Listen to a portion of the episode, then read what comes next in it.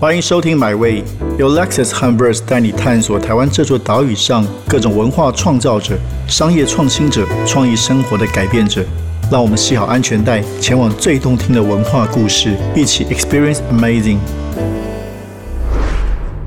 台湾这几年的饮食场景有了很大的变化，其中 m 美在台湾的 Fine Dining 是非常有代表性的餐厅。那从去年到今年，疫情也让他们做了许多体制和组织的调整。我们今天非常开心邀请到木美的创办人林权 Richard 来到节目现场，跟大家聊聊木美的愿景以及他怎么看待台湾餐饮的变化。首先欢迎 Richard，你好，谢谢铁志今天的邀请，真的非常荣幸能够来到这个 Podcast。我是非常开心啊，因为也久仰了很久，今天可以跟这个本人好好聊一聊。那我们就先从这个时刻开始吧，就是从二零二零年到现在。疫情对你们，特别是做 finance，finance 也是一个其实是一个完整的体验，一定有很多的冲击跟变化。可不可以先分享一下，对你来说最大的冲击在哪里？嗯，我觉得这当然第一个，大家对于餐饮应该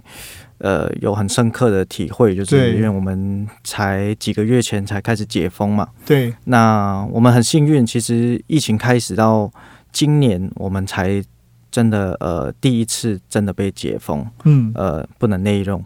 但是其实餐饮在全球都算是一个，我们算白话一点，就是海景第一排，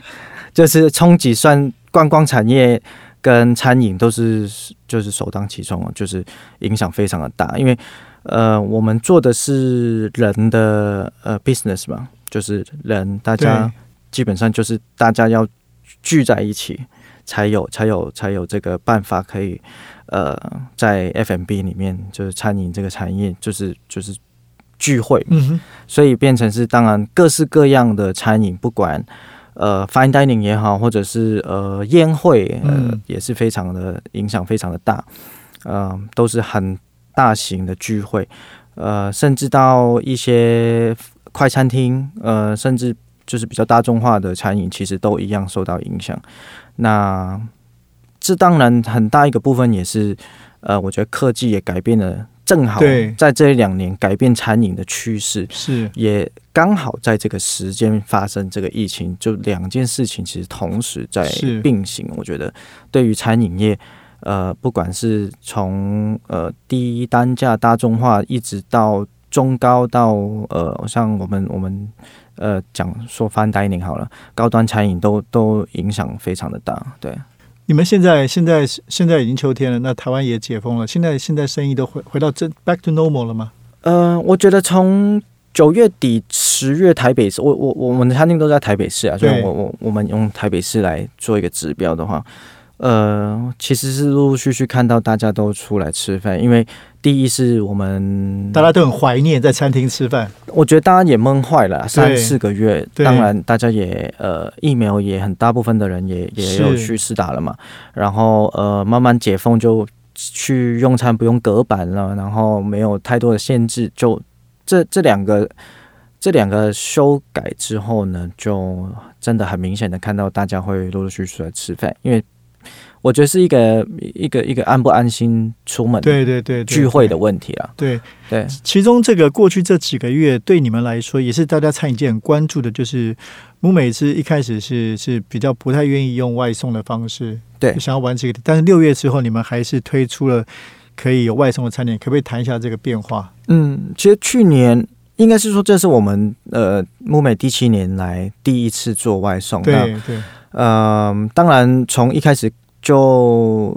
从头到尾没有想过会会会有这个机会。饭店你不太可能外送，对。呃，但但我觉得，哎，呃，去年其实我们也一直在挣扎，我们要不要做？那，呃，那。我们台湾算是蛮幸运，就是去年的疫情控制的很快，没错。到最后我们没有没有被呃禁止，就是内用嘛。所以那那时候我们还是继续。当然中间我们有休息一段段时间，就是呃比较紧张的时候，我们有稍微稍微呃停止营业一段小时间。嗯，但后来我们决定，哎，在呃安全的状况下面继续提供内用。嗯，那今年是真的我们。完全没有选择的余地，没错，对啊，那我们就在思考说，好，如果我们真的要做的话，呃，怎怎么样可以做到我们能力范围里面觉得可以做到最好的状态是怎么样？嗯哼，那呃，当然这个这个，我觉得这件事情也是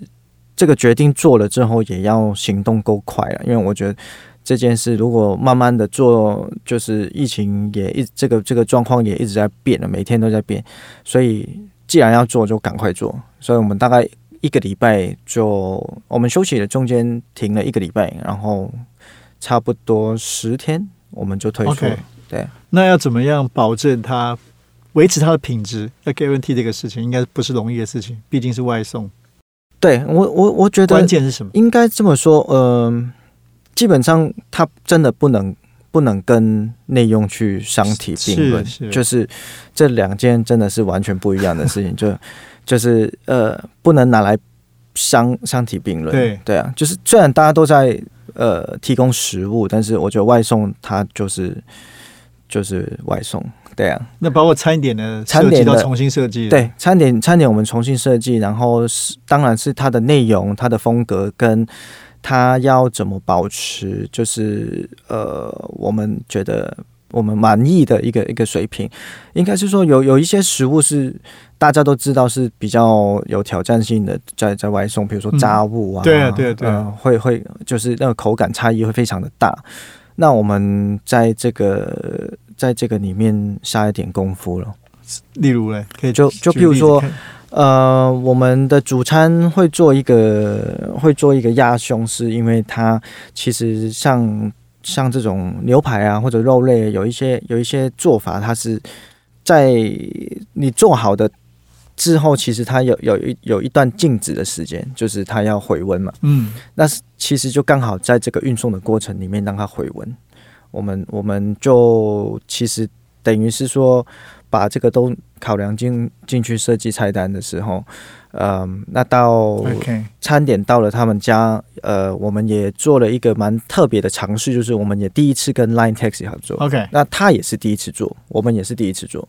那我们反而就没有做一些比较呃传统的做法，就是可能跟其他的业者合作。明白，明白。对啊，就就选一个他也没有做过，然后重新把它当一个一个好玩的 project 去做。OK，那也是在二零二零年，在这个新的疫情时代下，你们整合了旗下的餐厅，创立了 MMHG 集团。那这是一个很大的变化，设置云端厨房，从餐厅走向食品，甚至成立电商品牌 Test by MMHG。可以分享一下这个想法？嗯，其实这件事情是刚好我们发展的一个。一个阶段了，本来就有这个计划，本来就有这个计划。那当然，疫情就是也刚好发生在这这时候。那因为去年我们其实，在疫情当中开了，也开了一间餐厅，在在呃金华饭酒店里面开了第四间餐厅。嗯，那其实本来我们的计划就是在呃这四间餐厅之后，希望把资源整合起来，然后呃，因为也到。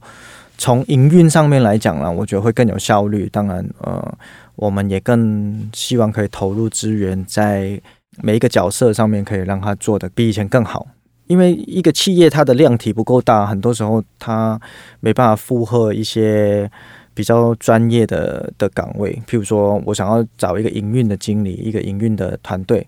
那我只有一两间餐厅，其实好像没有这么。高的效益，嗯哼，我还当然可以，还是可以做了，还是可以请，但变成是没有把这个人的效益发挥的最大。明白。那刚好，我觉得我们其实在我自己了，我自己本人在做到第三间餐厅的时候，就一直在预估那些数字跟我们大概的状况是四间就是刚刚好可以呃整合起来，对，就可以做成一个。比较集团化整合起来去经营的一个规模是这么说，对。那电商品牌呢？这个 Taste by M G H，你有什么样的期待？呃，其实这是同步进行，就是我在整合所有资源的时候，也希望可以从多品牌跟多元的这个角度去做。那第一个，其中很大的原因是去年本来是有一直。扩充的计划，那但是但是因为疫情，所以所以稍微停顿了一下，然后重新去思考资源怎么分配。那那时候的决定是希望可以把一个部分可以分散一些风险，就是去做跟非内用相关的 business。那当时有两个方向，一个是做，当然就是外送外卖的市场，那就是我们今年做的云端厨房。是。那另外一个就是把品牌延伸，然后从它的品牌可以怎么延展啊？那就是 product，那就是产品。然后当然也可以是活动，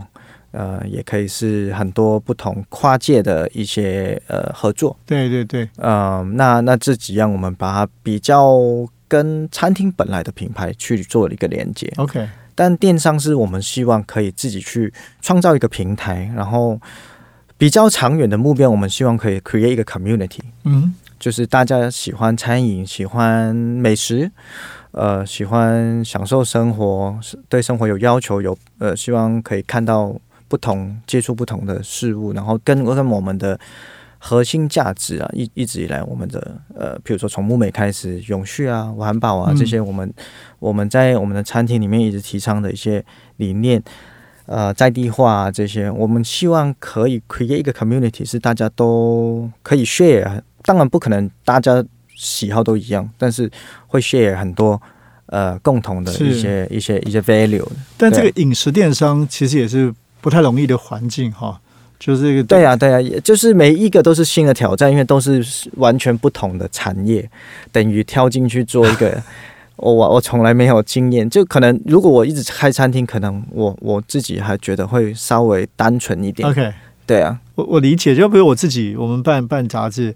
我我觉得虽然我也常上网，可是我觉得哎，我比较缺乏那个没有这么数位化的思维，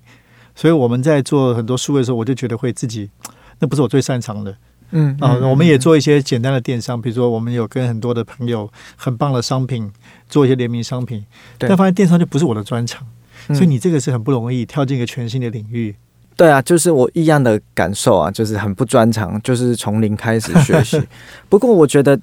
呃，也很好玩，因为我觉得其实我们一直以来团队都非常的年轻，然后可以找到年轻，就是呃背景很不一样的团队跟我们一起合作，带来很多新的想法，很多冲击啊，就是餐饮。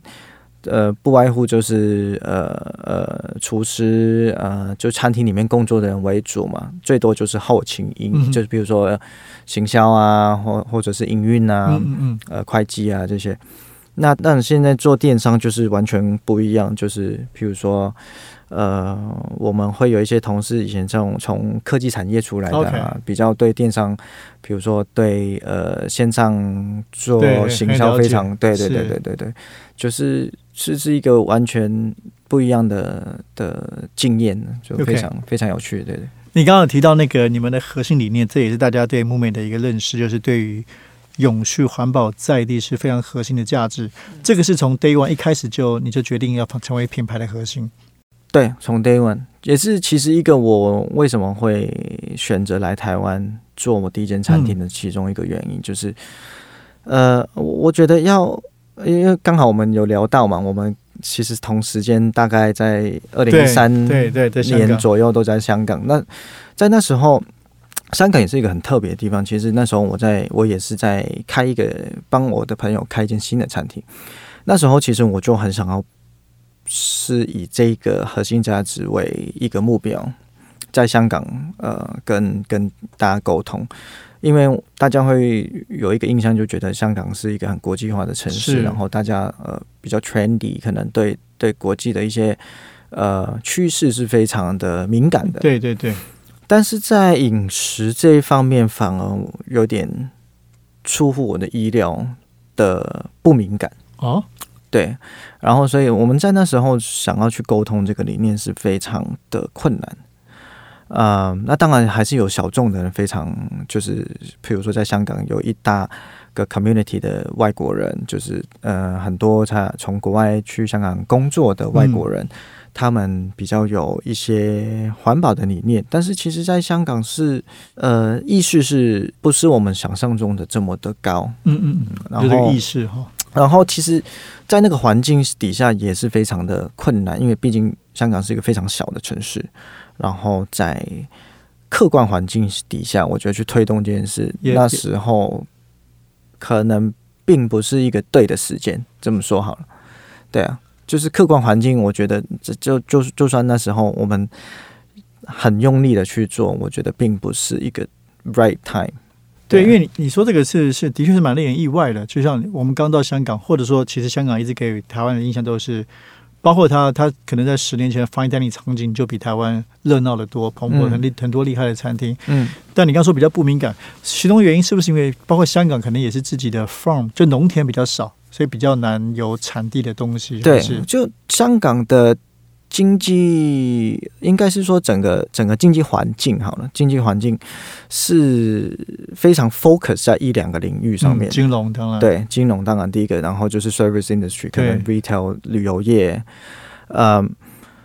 其他的像台湾，因为比较多制造业，比较多农业，对对对，呃呃，就是呃有科技业，非常的。呃，算是比较稍微多元一点嗯。那经济是，呃呃，状况是比较不很不一样。那其实大部分国外的国家也是也是类似这样。当然比例大家都不一样，但是呃地方比较大嘛，所以呃其实我在回去香港一三年前，大概也是十年的时间都在国外工作嘛。那在国外一直工作的时候，餐厅其实。我我我自己选的每一间每一间我我希望去工作学习的餐厅呢，都是同一个核心价值，就算在不同的国家，是，所以那时候我自己是非常认同这个理念。你说 sustainable 这个是 sustainable 对 sustainability，然后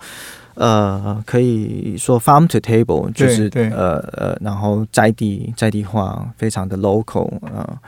从我在澳洲，然后到可能丹麦也好，呃呃北北欧这些国家，全部都是非常注重这件事情，所以我我我是很希望在亚洲，大家可以把这个核心价值，嗯，从餐饮呈现出来。对，那你最早来台湾的时候，最 surprise 你的是什么？当你早期来台湾，像这在这一方面，你是什么东西打动了你？我觉得是 product，就是。台湾的食材吧，是气候，气候，然后风土，风土，蔬菜水果这些打动你。所有所有的东西，就是其实当然啊，我们去，譬如说去一般的市场看到的东西，好像哎，嗯，这边这边看到的东西，可能香港也买得到这样。对，啊，但是如果你再发掘深一点的话，比如说你走到山上，走到农地，走到产地。呃，甚至你去拜访原住民的部落，然后看他们的饮食习惯，然后去去挖掘台湾一些更深层的一些农作物，或者是它整个风土，其实是让我非常的惊艳的。那时候，就是我我花了好多趟的 trip，就是我从香港来台湾，就是还在香港的时候，对，还在香港的时候，大概都是一个周末，可能来个三天，然后就会。可能直接从机场就跑去中部或者南部跑一些不同的地方，这样。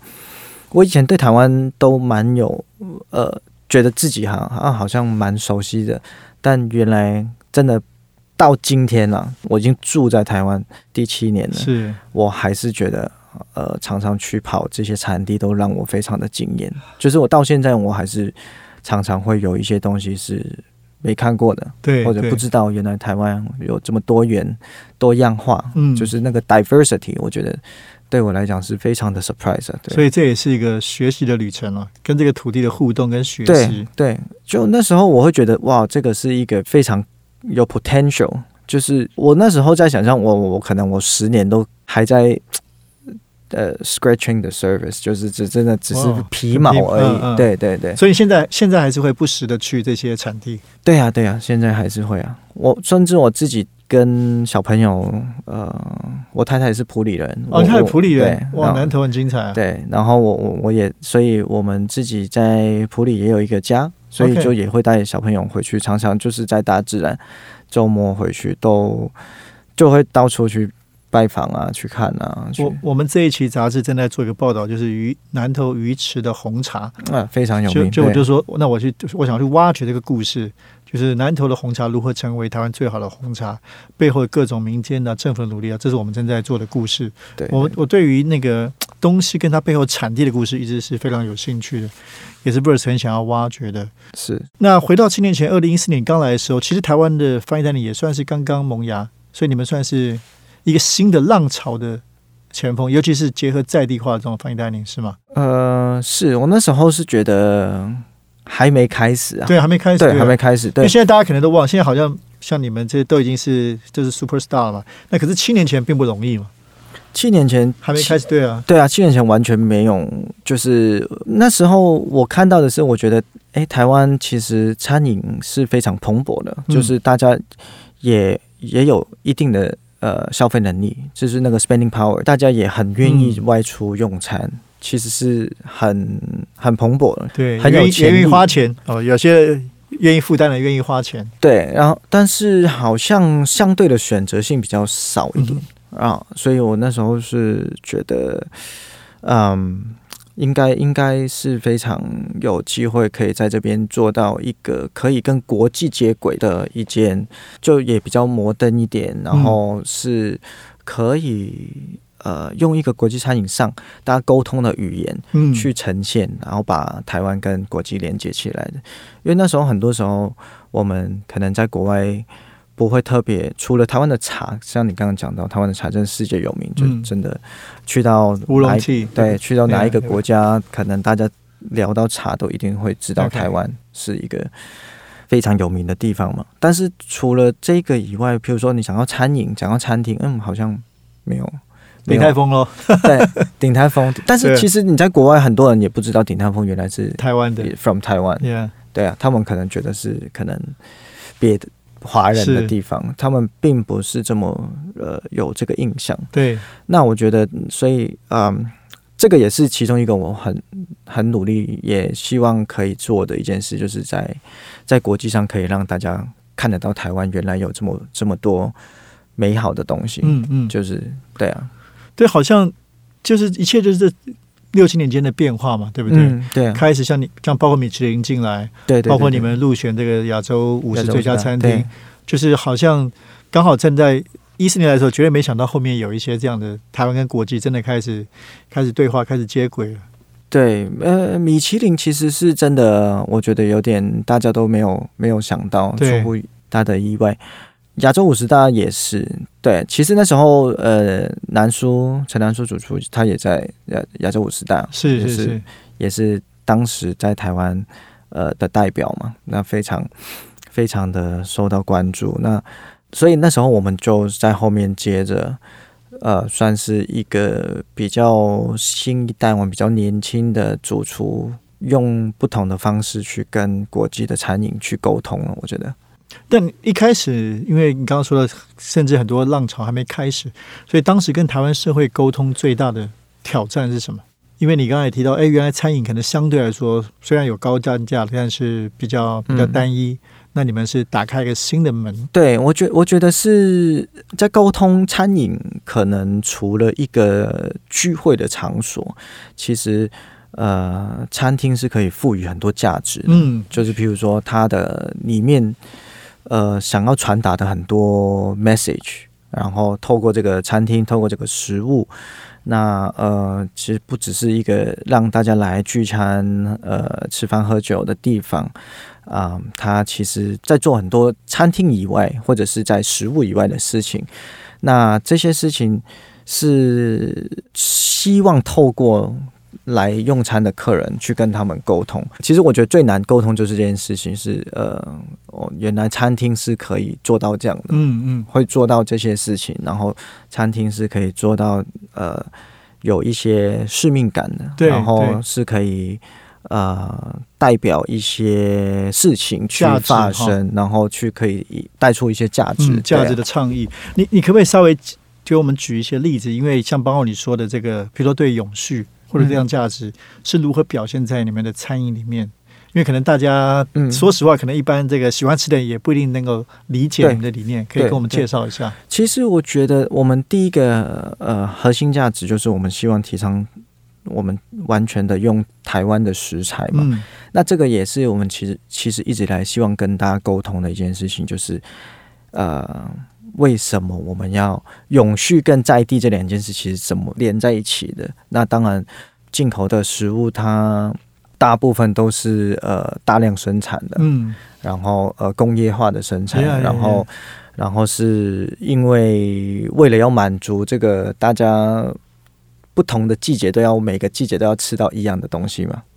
但但在如果在台湾我们都吃在地的话。哎，可能你只有夏天是吃得到芒果，然后冬天我也想吃。但呃，譬如说你在香港，你一年四季都吃得到芒果。对对，所以嗯，我们要去沟通的是，我希望大家可以了解说啊，我们原来只是很简单的做一个简单的决定，譬如说我我我在选购呃我的食材的时候，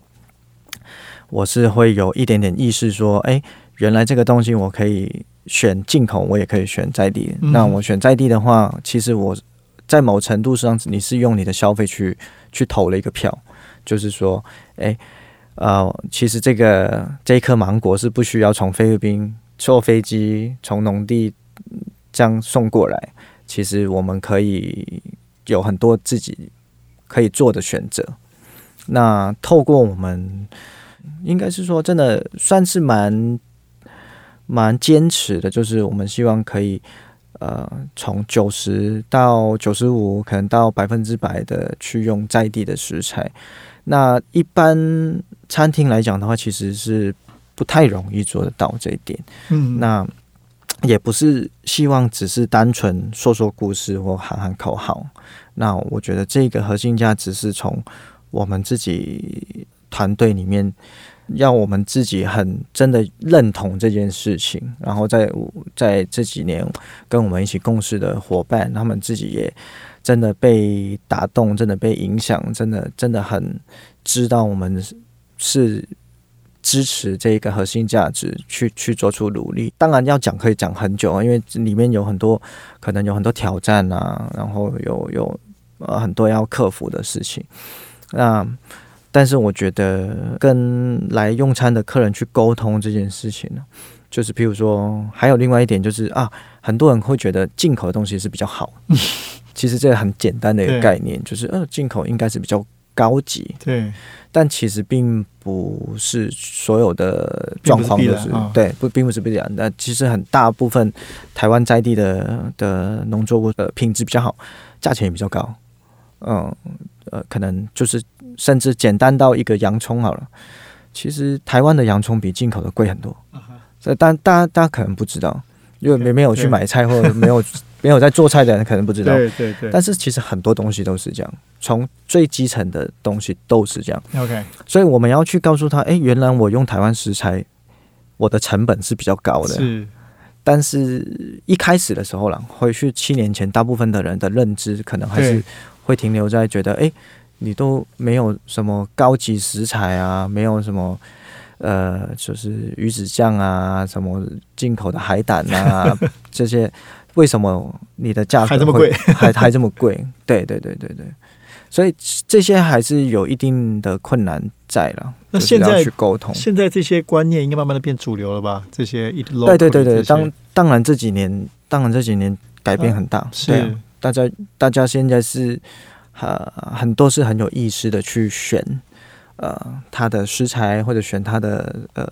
餐厅，对啊，我觉得现在这个观念已经改变非常多。对，OK，所以最后一个问题，那就 What's next？刚好这个幸运的，如果这个台湾现在疫情就是完全回到生活的正正常的生活。那我们又即将迈向新的一年，二零二二年，所以对于 M M H C 集团来说，你你有什么下一步的想象吗？哦，其实我想做的事情很多很多。对啊，嗯，当然第一件事情是希望疫情可以呃远离我们，对，可以远离我们，然后可以结束，就不管是台湾也好，全世界也好，对对，呃，希望可以。不是说疫情没有，或者是甚至是跟疫这只病毒共存，是是，然后呃，希望可以相对的回到正常的生活，这么说好，对啊，然后那当然，我觉得这就跟我们之前的希望做的事情，跟国际接轨这件事情，因为现在有点困难，因为人没办法出去，也没办法进来，啊，所以我觉得这一点相对困难了一点。那呃，这是第一啦。然后在这两年，因为我都在台湾的时间都都 都都都在台湾，基本上没有出，完全没出国嘛。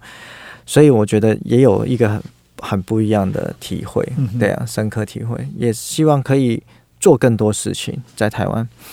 然后，譬如说，我觉得这个核心价值是不是以后可以用不同的形式呃存在？不只是只是透过餐厅，是可能是一个 foundation，就是可能会是一个一个组织或者一个基金会，呃，OK，会会以不同的形式去继续呃发展。然后这是一个部分，哇，太棒了！然后就这这这个事情是我一直一直都很想做，是对啊，然后。当然，我觉得慢慢呃，也越来越多年轻的伙伴跟年轻人希望呃进入这个餐饮业。那我觉得，如果可以怎么样为想要进来或者是希望可以提拔更多的年轻的年轻人、年轻主厨，给他们更多更多空间、更多机会去学习也好，或者是给他们一个空间了。对啊。太棒了！我觉得显然就是我们有非常多的可以看到未来，Rich 林泉对于台湾，不管是从餐饮，甚至到整个刚刚提到对于整个台湾社会很在很多价值方面，都是期待他们带来更多新的观念和理念。今天非常谢谢木美的主厨 M M H G 的创办人林泉 Rich 来到现场，谢谢，谢谢。这趟旅程已经到站了，感谢你的收听，也让我们一起期待下趟旅程的风景。别忘记订阅买位。